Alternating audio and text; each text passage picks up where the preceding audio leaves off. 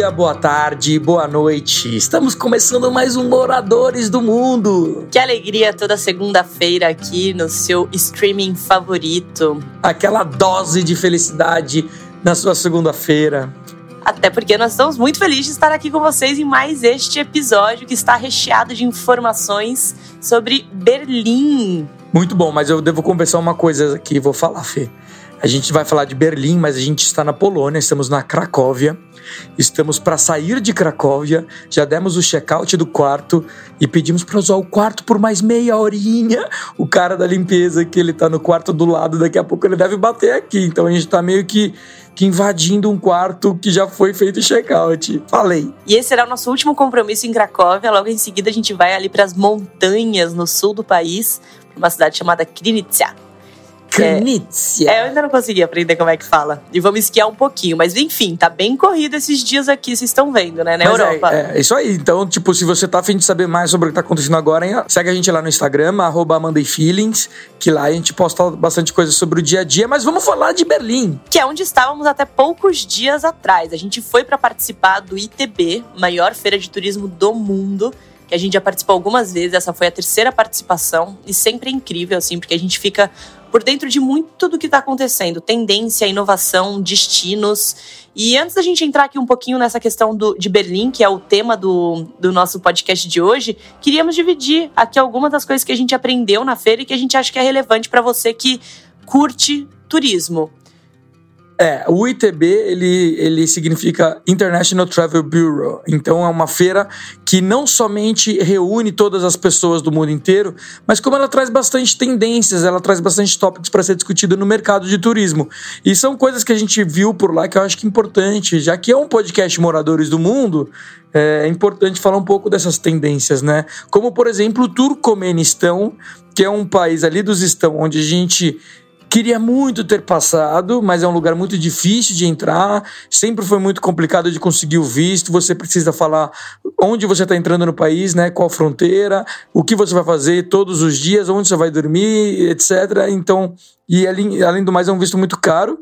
Ele abriu a porta semana passada. Então devemos ir para o Turcomenistão em breve, porque esse é um destino que, como te falou, a gente já tem vontade de visitar faz muito tempo, principalmente por conta de uma atração específica, o Hell's Gate. A Porta do Inferno. Porta do Inferno, que é um buraco enorme que está queimando 24 horas por dia há anos no meio de um deserto. E ninguém sabe mais ou menos como que surgiu esse, essa porta do inferno, né? Alguns atribuem a Stalin num experimento, é, tem outras teorias e tal, mas ninguém muito bem sabe se é o certo como surgiu essa porta do inferno e a gente quer muito conferir. Então essa foi um dos países aí que se abriu, que, que brilhou os olhinhos do Monday Feelings, já que a gente gosta tanto de visitar destinos menos conhecidos, né, destinos menos turísticos. Outro que eu fiquei muito interessada, que me impressionou lá no ITB, foi o Iraque. O Iraque estava com um stand muito grande e bonito, bem receptivo e com pessoas muito informativas, assim. Então a gente foi lá trocar uma ideia com o pessoal do Ministério do Turismo e eles comentaram que desde a visita do Papa, as pessoas têm enxergado o Iraque como um destino mais tranquilo para se visitar, de certa forma seguro. Então, estamos pensando em visitar lá sim. Inclusive, tem uma pessoa, uma viajante que nos inspira muito, que está lá agora, que é a Ana. Ana pela Galáxia no Instagram. Ela chegou no Iraque essa semana e está passando várias informações. Fica de olho, porque enquanto o Mandei Feelings não for para lá, a Ana pela Galáxia tá. E outra coisa muito importante que é uma tecla que nós do Monday Feeling já batemos há muito tempo, mas que está se firmando cada vez mais, é o turismo responsável. Então, um turismo onde você se preocupa com a economia local, um turismo onde a base comunitária é relevante, um turismo onde os comércios locais, onde a preocupação com o meio ambiente, obviamente, é muito importante. E, e, isso está cada vez mais forte no meio, as pessoas estão cada vez mais valorizando o turismo responsável, o que nos deixa muito feliz e certamente né, é um ponto positivo, pois é algo que a gente vem trabalhando há bastante tempo, então dá para ver que a gente já estava no caminho certo. Com certeza. O ITB, esse ano, eles tiveram inclusive um palco todo dedicado para turismo sustentável, onde rolavam várias palestras legais sobre cicloturismo, sobre projetos e iniciativas de turismo ao redor do mundo que têm essa base comunitária, né? E nos perguntaram recentemente no Instagram, mas o que, que é o turismo de base comunitário? É você fazer uma viagem tendo intermédio da população local. Então é visitar um território quilombola, uma aldeia indígena, uma vila de pescadores, ou uma vila, lá, por exemplo, tinha uma das palestras, foi de um cara da Escandinávia, que é de uma aldeia indígena no norte do país, e você tem a vivência com eles. Né? Então você vai ver como que é o dia a dia dessas pessoas, o seu dinheiro vai ser revertido para a comunidade. Então não tem intermediário, não é uma pessoa que mora de repente numa capital e que tem um hotel cinco estrelas e que você se hospeda ali, você não sabe nem qual é a relação às vezes desse empresário com a comunidade local. O turismo ele pode trazer muitas vantagens para um destino, mas também traz muitas desvantagens, principalmente se você não tem uma hum, ideia do impacto que você está causando ali. Como a gente escutou uma vez de um italiano numa palestra que a gente foi, que nos marcou muito, onde chega o turismo, morre uma sociedade. Isso pode ser verdade, mas isso a gente também pode tentar minimizar ao, ao máximo e tentar fazer com que o turismo, na verdade, ajude a preservar aquela cultura. Isso é possível, mas você precisa saber o tipo de iniciativa, o tipo de empresário, o tipo de destino que você está se relacionando. Nós mesmos já vimos esses dois exemplos, né, Fê? A gente já viu um lugar onde turismo foi completamente devastador para o lugar, como eu diria como exemplo a ilha de Kotal, na Tailândia, que era uma ilha de muita natureza, Tal em, em Thai significa tartaruga e hoje em dia não existe mais tartarugas na Ilha da Tartaruga. E o exemplo contrário é, é a Città Bianca da Puglia, na Itália, né, Ostuni, que teve um centro histórico completamente devastado por muitos anos, desde o período, desde o pós Segunda Guerra Mundial, e com o turismo isso foi retomado e hoje o centro histórico de Ostuni ficou lindo com essas casas brancas e um atrativo muito grande graças ao turismo. Então sim, ele tem potencial, mas sim ele também pode é, acabar com uma cidade. Então, é, é a preocupação de você como viajante é, o impacto que você vai causar, ela, essa preocupação ela deve existir, né? Então, o modo como você distribui a sua renda no lugar que você está visitando é muito importante. Ao invés de você ir gastar numa uma loja de de cadeia, onde existem todos os cantos, você vai estar tá deixando o seu dinheiro para pessoas que já são muito ricas. Ao invés de comprar nessas lojas consolidadas, desses mercados consolidados, compra de um mercadinho local, compra de, uma, de um vendedor local. Isso vai ajudar muito mais a reduzir o, o, impacto ruim do turismo e melhorar bastante a economia local do lugar que você está visitando. Então é isso, tenha consciência. A gente pode, inclusive, fazer um episódio todo dedicado a turismo responsável, porque vocês viram aqui que é um, é um tema que a gente gosta muito. Mas acho que deu, né? Queria... É, eu só queria fazer um, um, a mais aqui sobre turismo sustentável, é, turismo responsável, sobre o cicloturismo. Porque a gente é adepto do cicloturismo já há um tempo, né? Nós temos até no nosso canal do YouTube uma doc-série sobre a nossa viagem de bicicleta que nós fizemos atravessando a Itália até a Eslovênia. Então fizemos uma doc de, um doc de 17 episódios, todos legendados manualmente em português, né? Mas o áudio ficou em inglês para ter um, um alcance maior. Então tá lá no YouTube YouTube. Segue lá e você vê toda a nossa viagem de bicicleta. Tem outras coisas legais também. Pronto, vamos seguir para Berlim. Vamos para Berlim, que é uma das nossas capitais favoritas. Eu falo para ti há muito tempo que eu sonho em morar em Berlim. É, ainda não aconteceu. E para ser sincero, com o preço dos aluguéis por lá, que a gente vai falar mais no fim do episódio, não deve acontecer tão cedo, que o negócio tá ficando feio. Mas eu amo Berlim, é uma cidade que respira cultura, respira arte, história e resistência. É sim, Berlim é uma capital alternativa porque é a cidade da, da música eletrônica, é a cidade da arte de rua, é a cidade é, de grafites, né? A cidade de muita da, de uma cena noturna muito grande, muito forte. Da liberdade também diria, né? É uma cidade muito livre. Você vê as pessoas têm uma mentalidade mais progressista. É. Mas eu vou deixar aqui agora um quiz pra gente dar entrada nesse tópico de Berlim agora. Vou deixar um quiz para vocês, a gente vai responder no final do programa e vamos ver se, se o pessoal tá tá inteirado aí com, com Berlim. It's quiz time on moradores do mundo. Sentiu aí a introdução da Fefuxa? Gostei. então vamos lá. O nome Berlim significa o quê? O que significa Berlim para vocês? Para vocês não, né? O que significa Berlim para todo mundo? pra vocês não, gente, porque senão cada um escolhe o que quiser e é, acabou, né? O que significa Berlim? Ponto de interrogação. O nome Berlim, vamos lá, tem referência à alternativa A, Pântano. Alternativa B, Entre Rios. Alternativa C, Cidade de Alemães. Ou alternativa D, Guerra e Honra. No final do episódio a gente vai ter a resposta para vocês, então aí vai pensando. Repete aí, Fê! Repete bem rapidinho. O nome Berlim significa A. Pântano. B. Entre Rios. C. Cidade de Alemães. D. Guerra e Honra. No final do episódio a gente vem com a resposta. Não vale da Google, gente. Não vale da Google. Então vamos lá. Berlim, Fê. Cidade, hoje que a gente vai falar agora sobre Berlim, a gente vai dividir. A gente vai dividir esse podcast basicamente em dois, duas perspectivas de Berlim, né? A gente vai falar sobre Berlim para viajar e Berlim para morar. Né? Então vamos começar com Berlim para viajar, já que a gente nunca morou em Berlim, né? Vamos falar um pouco mais de propriedade aqui. Berlim para viajar é um lugar maravilhoso, assim, eu acho que é uma das capitais europeias que todo mundo tem que passar. É, como eu falei, a cena artística, a cena noturna, musical é muito forte em Berlim, ela é muito conhecida por isso. Mas Berlim, apesar de todas essas cenas incríveis que temos em Berlim, não tem como ignorar a questão histórica, né? Não tem como ignorar o passado é, do exército nazista, a questão da Segunda Guerra Mundial e o Muro de Berlim. Então, viajar para Berlim com a intenção de ganhar mais conhecimento sobre história é, é, é um propósito muito interessante, né?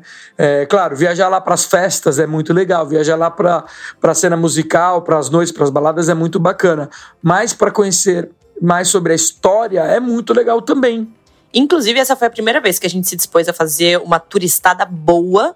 A gente voltou ainda mais apaixonado pela cidade.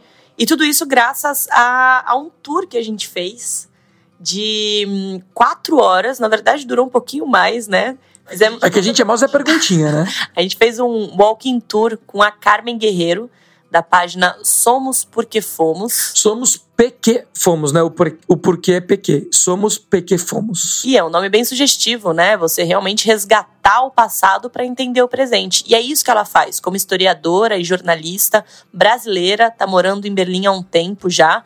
E ela tem esses tours Guiados. São tours privados, vale dizer, não é esse grupo gigante onde você se perde. Então é um tour privado, você vai com o seu tempo, você pode parar para tirar foto, ficar o tempo que quiser nos lugares que você está fazendo lá com ela. É muito bacana. Nossa, e foi incrível. E ela não só apresentou a história atual de Berlim, né? Atual a gente fala por anos 40, né, que é a Segunda Guerra Mundial, que é uma parte que a gente sabia um pouquinho, mas pelo contrário, ela faz um resgate ali do século 13, de quando começou realmente o assentamento Berlim. E é ela que inclusive nos explicou o que, que significa esse nome, que a gente vai contar para vocês no final do episódio. Porque é isso, né? A cena de Berlim da, do momento Segunda Guerra Mundial e pós Segunda Guerra Mundial é muito marcante, é muito forte na nossa história. Então ela acaba que não dá espaço para entender o que era Berlim antes disso, né? Eu nunca parei para pensar o que era Berlim antes da Segunda Guerra Mundial. Eu também não, mas entender isso é o que vai fazer você compreender melhor a história das guerras também, Com né? Certeza. Como ela contou pra gente, todo o movimento do século XIX, dos países da Europa, de estarem buscando identidade, de reforçar identidade, foram primordiais para os acontecimentos que desenrolaram Primeira Guerra e depois Segunda Guerra Mundial. Enfim, a gente saiu de lá assim com a cabeça explodindo. Já faz uma semana que a gente fez o tour com a Carmen e a gente tem comentado sobre isso diariamente. Até porque a Polônia é muito viva a Segunda Guerra Mundial ainda, né? Pois a é. invasão nazista. E a gente consegue compreender melhor também o movimento da própria Polônia por ter tido todo esse tour com, com a Carmen. Algum, alguns pontos desse tour que eu acho que vale a pena mencionar aqui, que eu achei que foi muito interessante. É, um é sobre o nome é, do partido do Hitler, que é o Nacional Socialista, né? É, que todo mundo hoje em dia ainda fala, ah, era de esquerda, era de esquerda, que é uma baboseira gigante.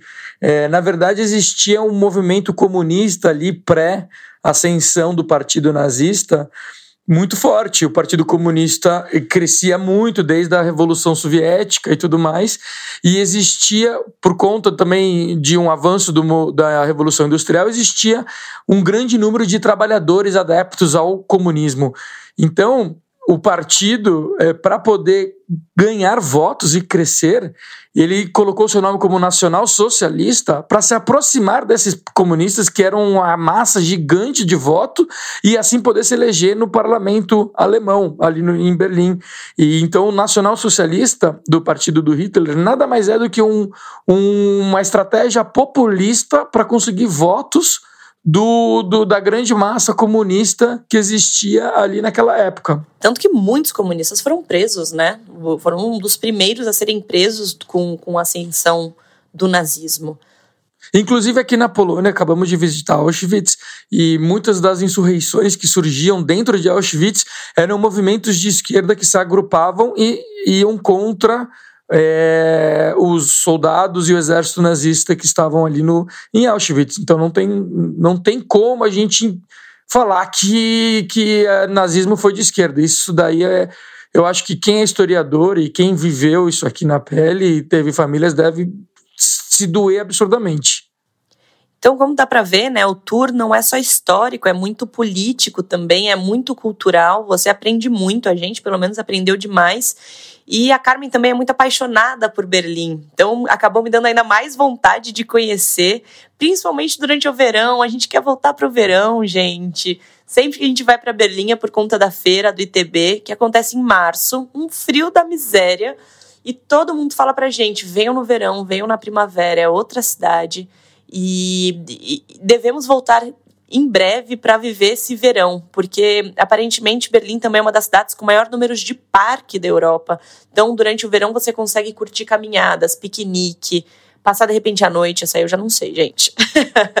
é, dá para viver um, o lado B de Berlim.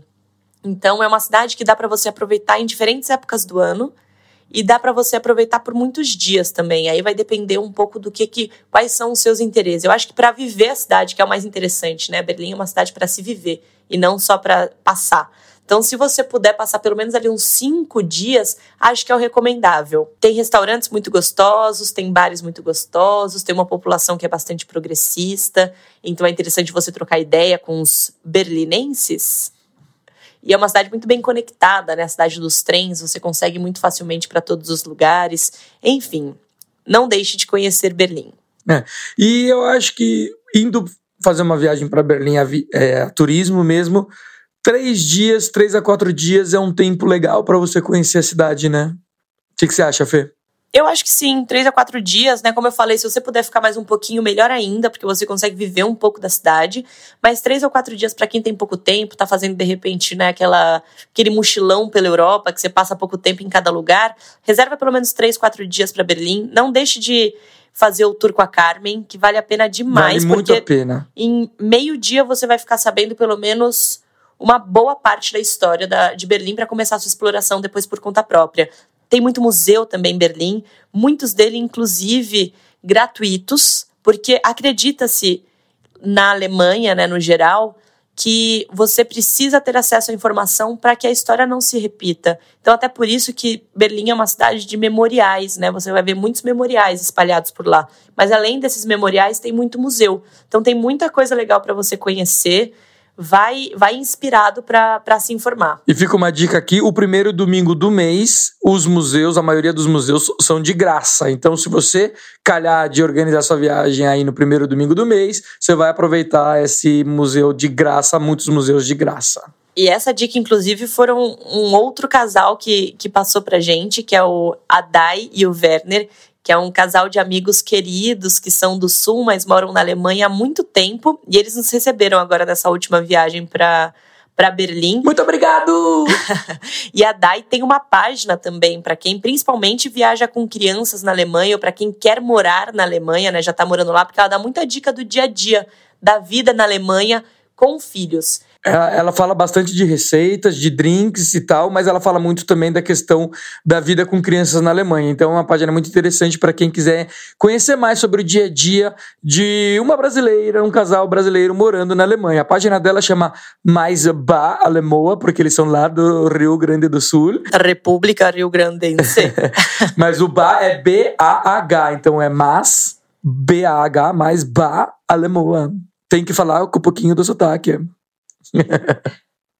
E já que a gente tá falando então de morar lá tanto, né? Vamos para essa parte do episódio, vamos passar a informação para você que também ficou interessado, de repente brilhou os olhinhos, porque os dias que a gente estava em Berlim, muita gente falou: "Putz, eu amo Berlim, tenho vontade de morar aí", e também é um sonho nosso. Então, dessa vez a gente resolveu sair perguntando para todo mundo quanto você paga de aluguel, quanto você paga de eletricidade, quanto você paga de celular. A gente queria ter ali a conta certinha para passar para nós mesmos e para vocês. Dois doidos ainda fazendo umas perguntas aleatórias para as pessoas. Mas vamos começar com, com a entrada, né? O visto. É, porque acho que tem uma coisa que acontece hoje na Alemanha que é muito interessante pra gente, é que eles dão a oportunidade de você conseguir o seu emprego antes de você conseguir o seu visto permanente, né, Fê? Sim, que é uma iniciativa nova do governo, né, que a gente espera ver mais na Europa também, dando mais oportunidade para brasileiros que não têm de repente uma cidadania para morarem por um tempo na Europa. É, a, gente já, a gente fala um pouquinho melhor sobre isso no episódio A Realidade é Melhor que o Sonho, que a gente fala sobre os nossos oito anos de nomadismo digital. Então, a Alemanha está com visto agora que você pode morar até seis meses no país sem ter emprego. E nesses seis meses você procura para o emprego. Para você solicitar esse visto, não é tão complicado. Você precisa ter graduação, então você precisa ter um diploma em alguma profissão que seja reconhecida na Alemanha e você precisa comprovar mais ou menos um pouco menos de mil euros por mês durante esses seis meses. Então você precisa ter 5.500 euros na conta antes de pedir. Ou seja, dá mais ou menos uns 30 mil reais, um pouco mais de 30 mil reais. É um valor alto, mas se você se organizar também, para para pensar que esse valor você reverte muito rápido tendo emprego em Berlim, Berlim ou qualquer outra cidade da Alemanha. Porque isso é interessante. A Alemanha, por ser um país tão multicultural, ela é a sede de muitas startups e de empresas internacionais. Então, nesses ambientes, você não precisa falar alemão. Com inglês você se vira. Então não precisa falar alemão para conseguir um emprego de repente nessas empresas, principalmente de tecnologia em Berlim. Tá aí uma super oportunidade para quem está querendo expandir os ares, buscar um novo mercado de trabalho. E, bom, a recomendação do governo é que você tenha, então, como eu comentei, mais ou menos 950 euros por mês para viver em Berlim. E esse número bate com a pesquisa que a gente fez, tá? Então, para quem está pensando aí em morar em Berlim, é, a gente recomenda ter mais ou menos esses mil euros que o governo pede. E é isso, né, Fê? Mais ou menos esses mil euros que o governo exige por mês, se for ver, é basicamente o que se gasta em São Paulo hoje em dia, dependendo da região que você está morando, né? Mas pegando mais ali uma grande parte da região central e tudo mais, vai é 5 mil reais que você precisa hoje em dia para morar em São Paulo. Um aluguel tá mais ou menos 2 mil e pouco, já é metade disso, só de aluguel. Aí uma compra do mês vai sair 800 reais. Aí já quase deu 5 mil. O resto vai de cerveja. pois é, e com a diferença de que em Berlim você tem um salário muito melhor do que em São Paulo, né? Porque você está ganhando em euro.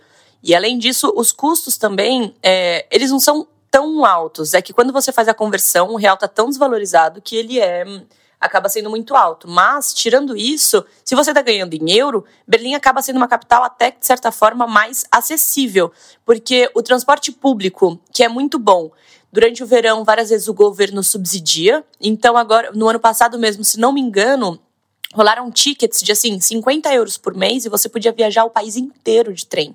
O gás, por exemplo, né, que está muito caro, principalmente por conta da guerra na Ucrânia, o governo também está com algumas medidas de para subsidiar a conta das pessoas. Apesar que a recomendação deles é você manter 19 graus dentro de casa e num país onde a temperatura lá fora tá zero, 19 graus é bem friozinho. Mas é isso, todo mundo fazendo um pouco de sacrifício para dar conta de passar por esse momento, né? É, e não sentimos frio dentro das casas em nenhum momento. Total. Claro que tudo isso não é de graça, né? Se você parar para pensar, porque paga-se muita taxa na Alemanha. Mas você tem retorno, não é como no Brasil, né? Então, paga e paga com gosto ainda. Mas para falar um pouquinho melhor dos custos, vamos falar de aluguel, por exemplo. Um aluguel que é o que está aumentando muito, está ficando cada vez mais caro morar em Berlim por conta do aluguel. Foi essa piadinha que a gente fez ali no começo que a gente acha que o sonho de morar lá está se tornando cada vez mais distante.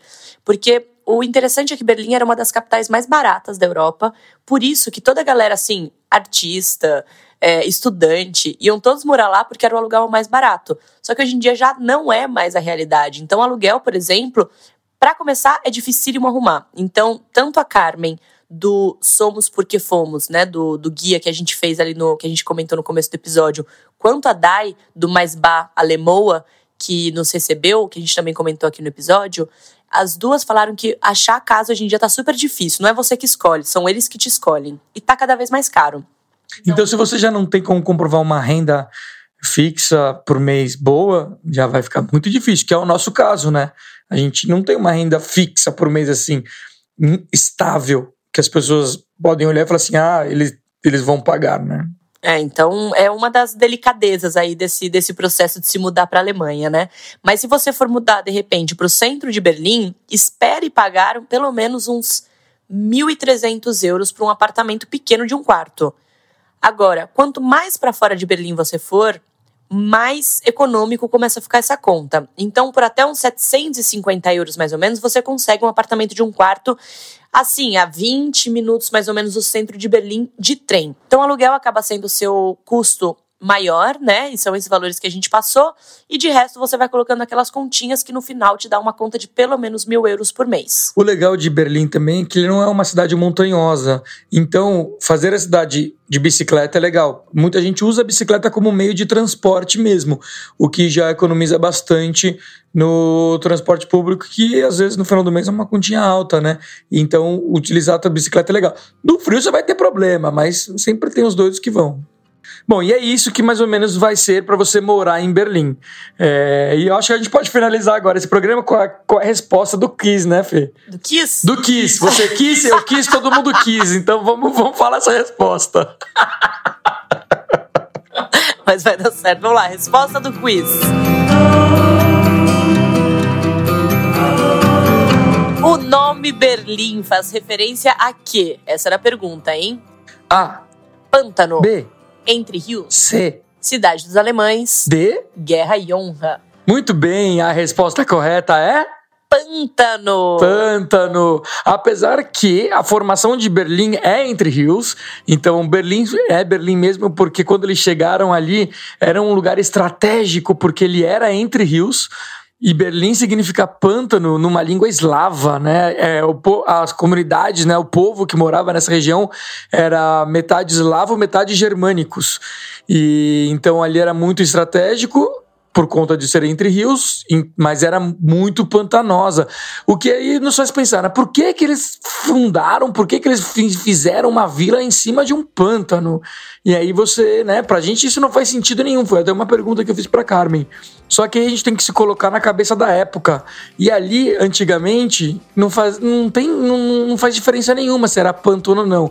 Eles já viviam com saneamento, sem saneamento básico, eles já viviam de uma maneira muito muito rudimentar. Né? Não existia prédios, então a questão de, de fundação para prédios e casas altas não teria porquê. E o que era importante mesmo era a questão estratégica do, do posicionamento do vilarejo, que ficava entre rios. Então Berlim foi fundada em cima de um pântano. E o mais louco é que por conta disso você vê vários canos por Berlim, que é uma coisa que a gente nunca tinha entendido. Eu achava, na verdade, que era gás natural, né, sendo levado para a cidade, que é uma coisa que a gente já viu em países como Armênia e Geórgia que tem o seu interior cortado por esses gases. Por conta da União Soviética, né? Na época da União Soviética, os, os, soviéticos eles traziam os gases nos países soviéticos como Armênia, Geórgia e muito do leste europeu através de tubulações. Era assim que eles, que eles distribuíam os gases. Então você anda para o interior da Armênia você vê dessas tubulações da época soviética. Só que quando a gente chegou aqui na Alemanha e a gente viu essas tubulações, a primeira coisa que nos remeteu foi exatamente, ah, isso aí deve ser um resquício soviético, mas não é. É o, esses canos que você vai ver por toda Berlim na verdade, tá, é para drenar a água do subsolo. Então eles Até usam... hoje. Até hoje. Então Berlim, que foi construído em pântano, segue em cima de um pântano.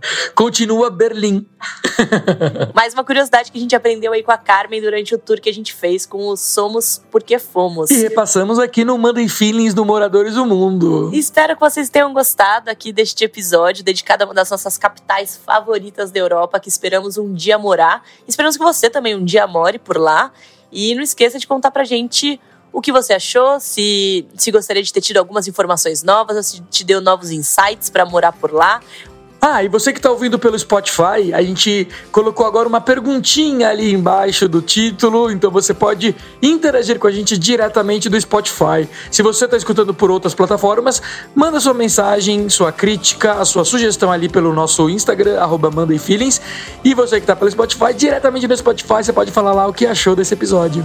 E foi um prazer estar com vocês aqui novamente em um episódio do Moradores do Mundo, gravado diretamente da Polônia. Onde será que a gente vai estar pro próximo, hein? Até o próximo, que a gente não sabe. Até mais, pessoal. Beijos.